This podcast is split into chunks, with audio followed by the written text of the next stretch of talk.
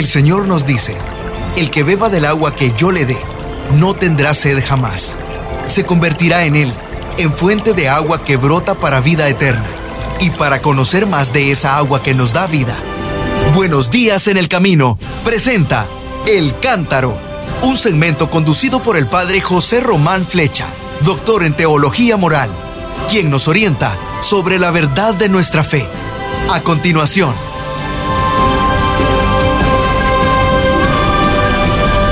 Mis queridos hermanos, efectivamente, soy el padre José Román Flecha, sacerdote de la diócesis de León, en España, hablándoles desde Salamanca en este miércoles santo en que hemos celebrado la misa crismal, con celebrado la misa crismal con el obispo de Salamanca. ¿Cuántos seríamos? Unos 150 sacerdotes eh, diocesanos y religiosos, más o menos. Bueno, y un buen grupo de laicos también. Bien, pero ¿qué nos toca hoy explicar? Como siempre, la audiencia general del Papa que tuvo lugar en el aula Pablo VI. Yo mm, pensaba, seguramente el Santo Padre hablará de la Semana Santa o de la Pascua. Yo creo que, no va a hablar hoy de la ancianidad como hizo hace dos semanas y los días anteriores. Y así fue. Queridos hermanos y hermanas, buenos días, nos dijo. Estamos en el centro de la Semana Santa, que va desde el domingo de Ramos al domingo de Pascua.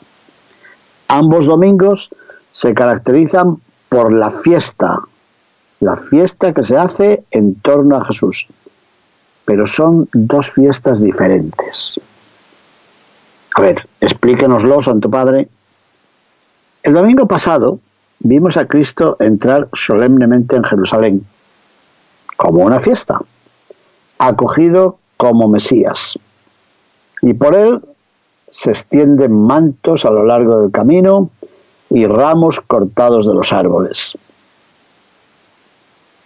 Alguno de nuestros oyentes ya me ha enviado fotos de las procesiones de Domingo de Ramos, Jesús subido a lomos de, de la borriquilla, saliendo de la Catedral de Salamanca por la, precisamente por la puerta llamada de Ramos. Bueno, en muchas ciudades de España hemos visto, presenciado, ensalzado al Señor que entra en Jerusalén. El Papa nos dijo, recuerden, la multitud exultante bendice a grandes voces al Rey que viene y aclama paz en, la en el cielo y gloria en las alturas. Iba a decir paz en la tierra y gloria en las alturas, pero no, siempre me confundo. Es paz en el cielo y gloria en las alturas. Las dos partes de la frase son simétricas, nos vienen a decir lo mismo. Esa gente celebra porque ve en ese ingreso de Jesús en la ciudad de Jerusalén la llegada de un nuevo rey, un, nuevo rey que esperaban que trajese paz y gloria. Y esa, esa era la paz esperada por esa gente, una paz gloriosa, paz en el cielo y gloria en las alturas, eso es. Una paz que era fruto de una intervención real, pero no del rey terreno, sino la intervención de un Mesías poderoso que habría de liberar a Jerusalén de la ocupación de los romanos. Seguramente eso es lo que tenían en la mente muchos de los que aclamaban. Claro que otros probablemente soñaban el restablecimiento de una paz social y veían en Jesús el rey ideal, ese rey que daría de comer a la multitud con el pan, como ya había hecho, y que realizaría grandes milagros, trayendo así más bienestar y sobre todo más justicia al mundo. Pero Jesús nunca habla de esto. Tiene delante de sí una Pascua diferente, no una Pascua triunfal. Y lo único que le preocupa para preparar su ingreso en Jerusalén es ir sobre un pollino atado sobre el que no ha montado todavía ninguna persona. Es así como Cristo trae al mundo la paz, a través de la mansedumbre y de la docilidad, representadas en ese pollino atado sobre el que no haya montado nadie. Nadie porque la forma de hacer de Dios es diferente a la del mundo. Y me ha gustado mucho porque yo creo que en la predicación casi nunca subrayamos eso. Un pollino sobre el que no había montado nadie. Bueno, leemos eso y ya, y explicamos otra cosa, y, pero el Papa se ha fijado en eso. Un pollino, un borrico sobre el que no había montado nadie. Y se fijó en el nadie, ¿qué le parece? Nadie, ¿por qué? Porque la forma de hacer de Dios es diferente a la del mundo. Como Dios actúa, no ha actuado nadie. Es importante ese nadie. Bueno, Santo Padre, yo desde aquí, aunque usted no me oye, Santidad, le doy las gracias, porque siempre cuando comenta un evangelio, de pronto me ayuda a comprender algo en lo que no había pensado nunca, partiendo a veces de una palabra que la leemos así con rapidez, y usted dice, ¡eh! Entra sobre un pollino sobre el que no había montado nadie. Y uno dice, bueno, pues muy bien, pues es que un, pollino joven. No, no, no, no. Lo que pasa es que ese nadie viene a significar que nadie ha tratado de ofrecer al mundo una paz como la que trae Jesús. Porque Jesús, de hecho, justo antes de la Pascua explica a los discípulos, les dejo la paz, mi paz les doy, y no se la doy como la da el mundo. Ahí está el, nadie otra vez. Son dos modalidades diferentes. Hay una forma como el mundo nos da la paz y hay una forma como Dios nos da la paz. Ahí está. Son cuestiones, propósitos, proyectos, regalos, donaciones diferentes. Bueno, pues eso ya es una buena homilía, ¿eh? ya es un buen sermón. La paz que Jesús nos da en la Pascua no es la paz que sigue las estrategias del mundo. Esa paz que cree obtenerla el mundo por la fuerza, con las conquistas, con varias formas de imposición, con bombas mm, físicas, químicas, atómicas, bacteriológicas, qué sé yo. Esa paz en realidad es solo un intervalo entre las guerras, lo sabemos bien, y así lo decían ya hasta los griegos. Eh, mi hermano, mi hermano de carne y de sangre, escribió una vez un poema en el que decía, no te creas ese viejo refrán que dice que detrás de la tempestad viene la calma. No lo creas. Detrás de la tempestad viene, más o menos lejana, otra tempestad. Me gustó, porque así es. Bueno, pues la paz que trae el mundo, sí, es poner un silencio a una guerra. ¿Y qué crees? ¿Que con eso se acabaron las guerras y las discordias? No. Detrás de la tempestad viene otra. Y detrás de la guerra viene otra. Más o menos lejana. Pero la paz del Señor sigue el camino de la mansedumbre, de la cruz. La paz de Jesús no consiste en matar a los demás, sino en hacerse cargo de los demás. To care, no solo to cure, ¿eh? como dicen bien en inglés. No solamente curar las heridas de los caídos en la guerra, sino tomarlos a tu cargo a los demás. Bueno, pues Cristo de hecho ha tomado sobre sí nuestro mal, nuestro pecado, nuestra muerte. Jesús ha tomado consigo todo esto. Y es así como nos ha liberado. Él ha pagado por nosotros. Eh, no sé si a ustedes les dice algo de esto, seguramente que sí. Si recuerdan la película y la novela aquella Raíces, Roots, ¿se acuerdan? aquel Kunta Quinte que había sido traído desde África a Estados Unidos y vendido en un mercado de esclavos. Bueno, y alguien pagó por él y lo, lo liberaron. Y eso ocurría también en el Mediterráneo, eso ocurrió con nuestros italianos y españoles cuando eran apresados por los turcos y llevados a las prisiones. Y las órdenes que entonces surgieron, movidas por el Espíritu Santo, los mercedarios y los trinitarios, recopilaron, recogieron dinero en los países cristianos para ir a pagar por estos que habían sido esclavizados. El ejemplo bien claro es Miguel de Cervantes Saavedra, el autor de del Quijote, el ingenioso hidalgo Don Quijote de la Mancha. Estuvo prisionero en Argel y fue liberado. Alguien pagaba por ellos, alguien pagó por él. Bueno, pues también Jesús nos ha liberado pagando por nosotros. Claro, y pagó un millón de dólares. No, pagó con su sangre, pagó con su vida. Así que su paz no es fruto de algún acuerdo como el que estamos esperando entre Rusia y Ucrania. La paz nació del don de sí mismo, de la entrega de sí mismo. Esta paz mansa, esta paz valiente, esa paz es muy difícil de acoger, ¿eh? porque la multitud que alababa a Jesús, el Papa dice que es la misma que unos días después grita crucifícale y asustada y desilusionada no mueve un dedo por él. Bueno, en este sentido, dice él que hay que leer una novela. Ustedes recuerdan, y yo se lo comenté hace poco tiempo, que hablando a los seminaristas de una región de Italia, les dijo sí que leyeran la Biblia y que hicieran oración ante el Santísimo y que leyeran la buena literatura. Y les puso de ejemplo a Dostoyevsky. ¿Qué creen? Hoy el Papa volvió a mencionar a Dostoyevsky y nos dijo, siempre resulta actual un gran relato de Dostoyevsky, la llamada leyenda del gran inquisidor. Narra que Jesús, después de varios siglos, vuelve a la tierra y enseguida es acogido por la multitud alegre que lo reconoce y lo aclama.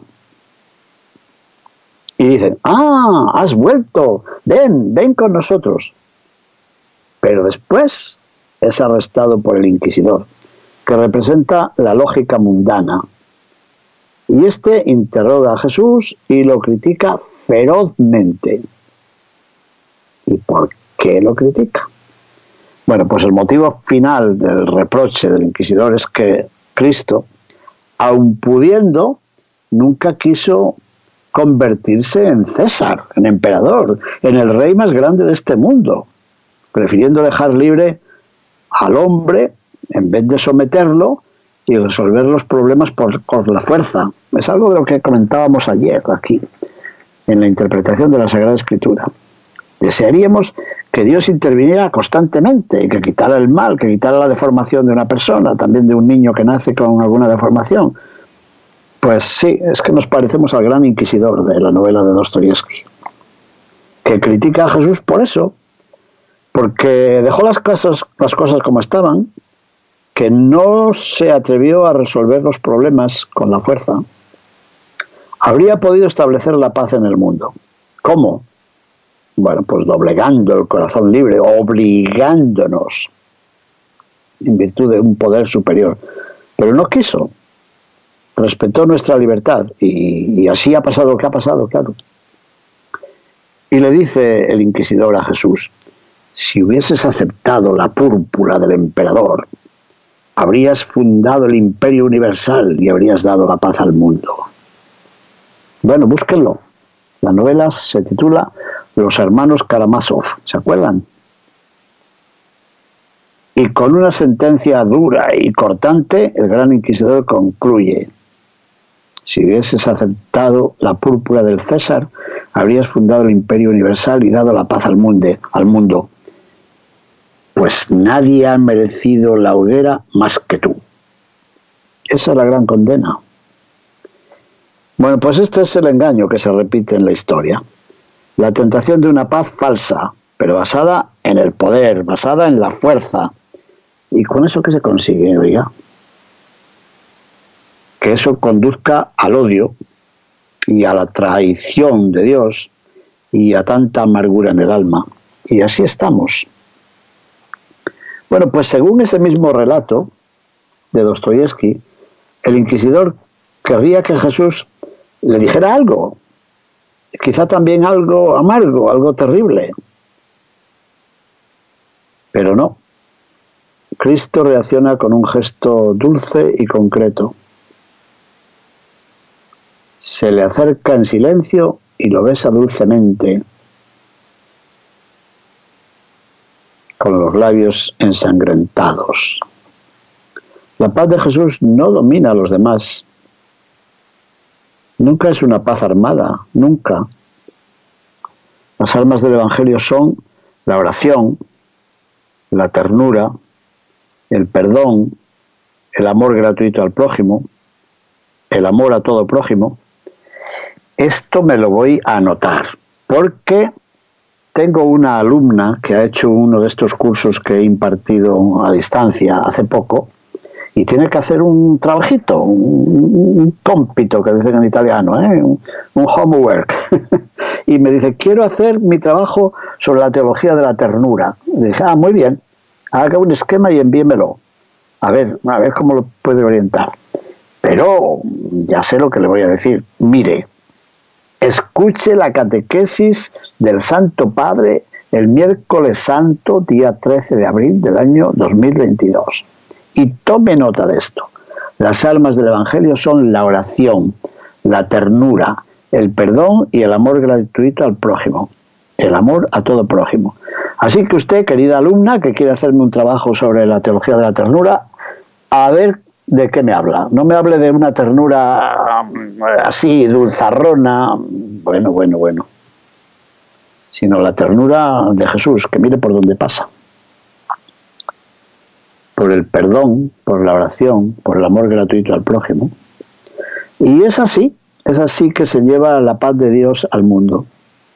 Por esto, la agresión armada de estos días, como toda guerra, representa un ultraje a Dios, una traición blasfema al Señor de la Pascua, un preferir el falso Dios de este mundo a su rostro manso.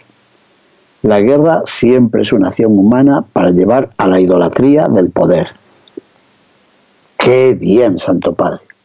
Y qué bien ha hecho usted en incluir este apunte precisamente en nuestra meditación sobre la Pascua. No va a ser que nos quedemos con los ramos del Domingo de Ramos y con el huevecito de chocolate y con no sé qué, no sé qué tonterías de la Pascua, que al final es el negocio del consumismo y del dinero. Y ahora de la guerra. Pues la guerra es un ultraje a Dios y es una traición blasfema al Señor de la Pascua. Que no se me olvide esto, tengo que incluirlo en mis apuntes. La guerra es una tradición blasfema al Señor de la Pascua. Es preferir el falso Dios de este mundo a su rostro manso. Es una acción humana para llevar a la idolatría del poder. Más claro, el agua. Bueno, pues Jesús antes de su última Pascua dijo a los suyos, no se turbe el corazón de ustedes, no se turbe vuestro corazón, ni se acobarde. Sí, porque mientras el poder mundano deja por ahí solo destrucción y muerte, y lo estamos viendo estos días, su paz edifica la historia. Y la edifica a partir del corazón, no a partir de los tanques, de los carros armados, a partir del corazón de cada hombre que la acoge. Bueno, pues Pascua es entonces la verdadera fiesta de Dios y la fiesta del hombre. Porque la paz que Cristo ha conquistado sobre la cruz, con el don de sí mismo, esa es la que nos ha sido dada a nosotros. Por eso, ya lo diremos la próxima semana, Jesús, una vez resucitado el día de Pascua, se hace presente en medio de sus discípulos y ¿qué saludo les dirige? La paz con vosotros. La paz con ustedes. Evangelio de Juan, capítulo 20, versículos 19 al 21. Y lo repite, la paz con ustedes. Ese es el saludo de Cristo vencedor. Es el saludo de Cristo resucitado. Y terminó el Santo Padre diciendo, hermanos, hermanas, Pascua significa paso. Es sobre todo este año la ocasión bendecida para pasar del Dios mundano al Dios cristiano. Pasar de la codicia que llevamos dentro a la caridad que nos hace libres. Pasar de la espera de una paz traída con la fuerza al compromiso de testimoniar concretamente la paz de Jesús. ¿Se fijan que muchas veces el Papa incluye en sus discursos algo así como un poema? Pascua significa paso. ¿Y paso qué? Pasar del Dios mundano al Dios cristiano. Dos, pasar de la codicia de todos los días a la caridad que nos hace libres. Tres, pasar de la espera de una paz traída con la fuerza al compromiso de testimoniar la paz de Jesús. ¿Ven? Es como un poema. Y nos dijo, hermanos y hermanas, pongámonos delante del crucificado. Pidámosle la paz del corazón y pidámosle también la paz del mundo que no se nos olvide. En estos días que vemos cómo continúa la violencia y cómo al mismo tiempo esa violencia se presenta, ¿se han fijado? Como un intento de liberación. Es que había que hacer esa terrible guerra para liberar a un grupo de personas de una zona que por otra parte queremos dominar. Bueno, si es que es bueno, es el reino de la mentira. Es el reino del príncipe de la mentira. Cuando el Señor nos invita a vivir en la verdad. Y vivir en la verdad es vivir en el amor. Y vivir en la verdad y el amor es vivir en la paz. Esa paz que el Papa nos ha deseado hoy en su catequesis de los miércoles pronunciada en el aula Pablo VI. Bueno, mis queridos hermanos, muchísimas gracias por su atención. Bendiciones. Buenos días en el camino presentó El Cántaro con el padre José Román Flecha.